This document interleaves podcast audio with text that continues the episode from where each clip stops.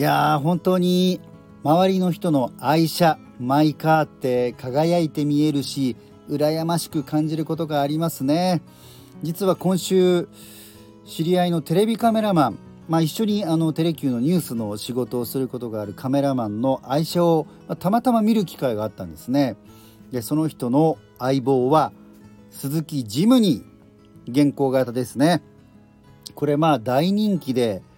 本当に納車まで時間がかかる車なんですね。あの今の半導体不足などで生産納車まで時間がかかっているあの、えー、状況の前から、えー、かなり納期がかかる、えー、納車待ちの人がたくさんいるという車なんですけれどもまあ軽自動車でありながら本格的な四輪駆動の車としてね知られているジムニーなんですけどもまたねその人の車が、えー、私が好きなグレーでね、普通あんまりあのメタリックじゃないグレーってそんなに採用してる車多くないですけどもこのジムニーはグレーがね似合うんですよ。しかもマニュアルトランスミッション MT ね。本当に羨ましくて仕方がなく、えー、走り去っていく姿を見ました。ということで今回はですねまあ軽自動車の話をしようかなとも思ったんですがちょっと車選びについて話をしてまあ皆さんもねそうそうと思うことがある方も多いと思います。そんな車選びについてお話したいと思います。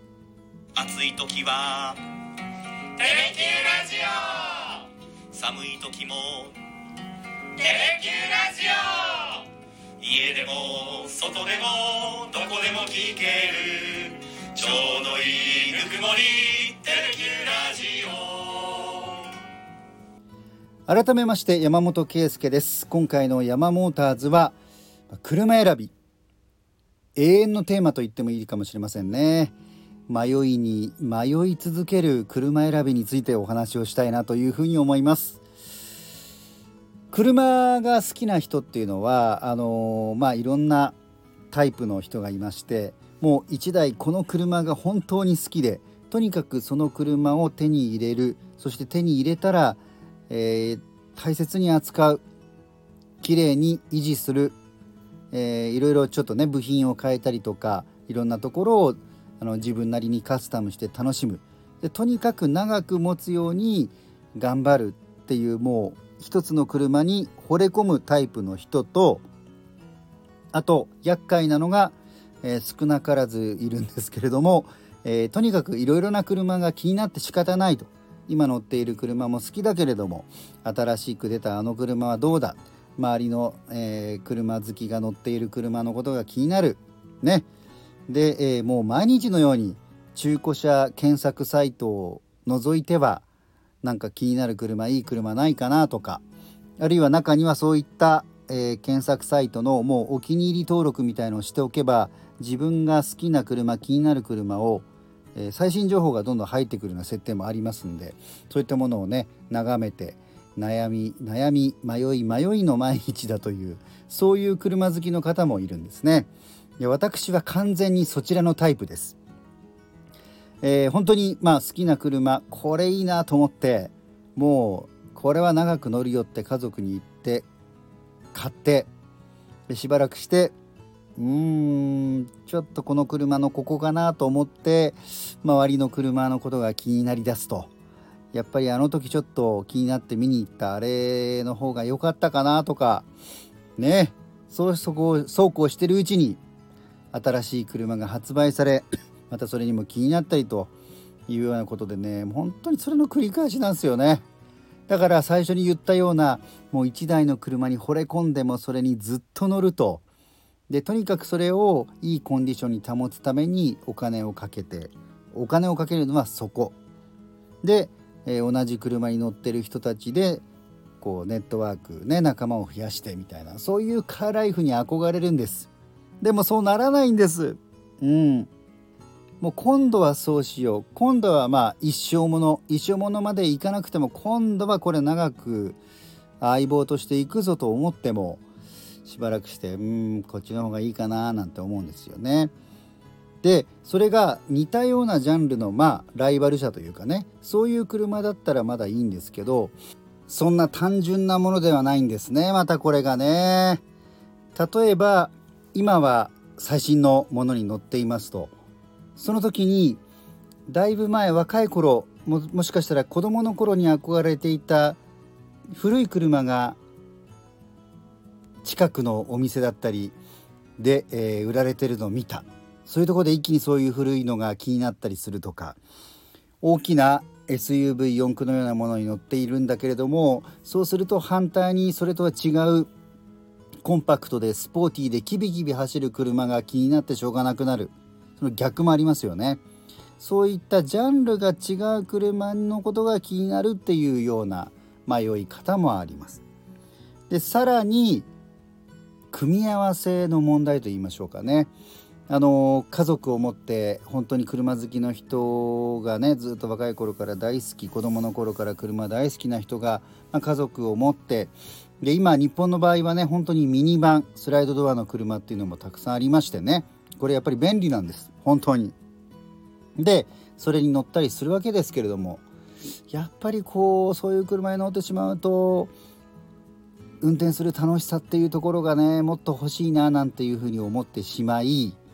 でなんとか値段を抑えられる中古車のちっちゃなスポーティーな車をもう1台あったらなというふうにね考えてしまったりするわけですね。であのここ福岡は、まあ、大きな町ではあるんですけれども結構車社会といいますか、あのー、車での移動っていうのをしやすい、あのー、大きな町にしてはですねところでもあるので結構まあ家族でこうそれぞれ、まあ、2台とか持ってっていうところも多いんですけれども奥様は家族で乗れるミニバン。で自分は趣味的な車みたいな組み合わせだったらいいなというふうに思ってねそういうような悩みも楽しい悩みが膨らむわけですよね想像がね。で私の場合はこれもだいぶ前になりますけれども、えー、なんとかそういうふうなことを実現したいと思いまして中古の,、まあ、あのかなり前のミニクーパーを買ったことがあります。でまあミニといってもクラシックのあの初代のモデルではなくて BMW のミニになってからなんですけれどもそれの初期のモデルですね。でそういうのに乗るとこれほんとね楽しくていい車だったんですけどもさっき言ったみたいにちょっといやだいぶタイプの違う車少し古めのねそういったものが気になってそれを手に入れようとしたりとかでねもっとねあともうほんとこう悩んでる話ばっかりですけどもう一つあるのが、えー、その大きくて家族で乗る乗れる方の車を自分のこだわりとかそういった要素を入れてでもう一台は奥様が主に乗るようなものはちっちゃいもう本当に実用性重視の便利な軽自動車だったりとかコンパクトカーにしようっていうね。そのまあごご家族がいる方の場合大きい車小さめの車っていう時にどっちを自分のこだわりの車にするかみたいなことに悩む、えー、お父さんたちも車好きのお父さんたちも結構いるんじゃないかなと思うんですね。でそうやって考えていくとまあ同じジャンルの車で A がいいかな B がいいかなみたいなのもありますし新しいもの古いもの大きいもの小さいものねあります。でさらに言うとさっき言ったようなその2台体制にした時に大きい方を便利な車小さい方を趣味性の高い車にするのか大きい方を自分のこだわりの詰まった車を選び小さい方は便利なものにするのかっていうね。もう聞いてる人からすればもうどうでもいいよと思うようなことをねやっぱり好きだからこそ迷い悩むわけでございますよ。うん、で私の場合は先ほど言ったように、えー、ミニバンで、えー、ずっとあの家族が増えてからは行ってたんですけれどもある時からそういう中古のミニクーパーを買ってでそれに乗ったりとかそしたら今度は、えー、ちょっと古いのに行きたいなと思ってそういうのをねまたえー、なんとかして周りの家族の場合によっては親の力を借りるというかお金を借りるというかそれで手に入れたりとか。で今度はそうするとね新しいテクノロジーが積,、ま、積み込まれた車とか気になったりそんな感じなんですよね。皆さんどうですか？ね皆さんはあのー、そういうタイプなのかよくわかるよという感じなのかそれとも1台の車に惚れ込んでもう一生ものだということでその車だけに時間とお金をかけてさらには仲間もねその車を通じた仲間を増やしてみたいなカーライフを送ることができてますよというようなことなのか。是非あのこの、えー、スタンド FM のコメント欄にですねそういった皆さんのカーライフもちょっと教えてほしいなというふうに思います。是非書き込んでください。はいまあねただこうやって趣味で楽しめるっていうのはまあいいことですし、まあ、お金、まあ、車高いんでねお金の使いすぎには本当に気をつけなきゃいけないんですけれどもでもまああのー、1台惚れ込み型ではなく、えー、悩み悩み迷い迷い型の場合はいろんな車に乗ることができたということでもあるんですね。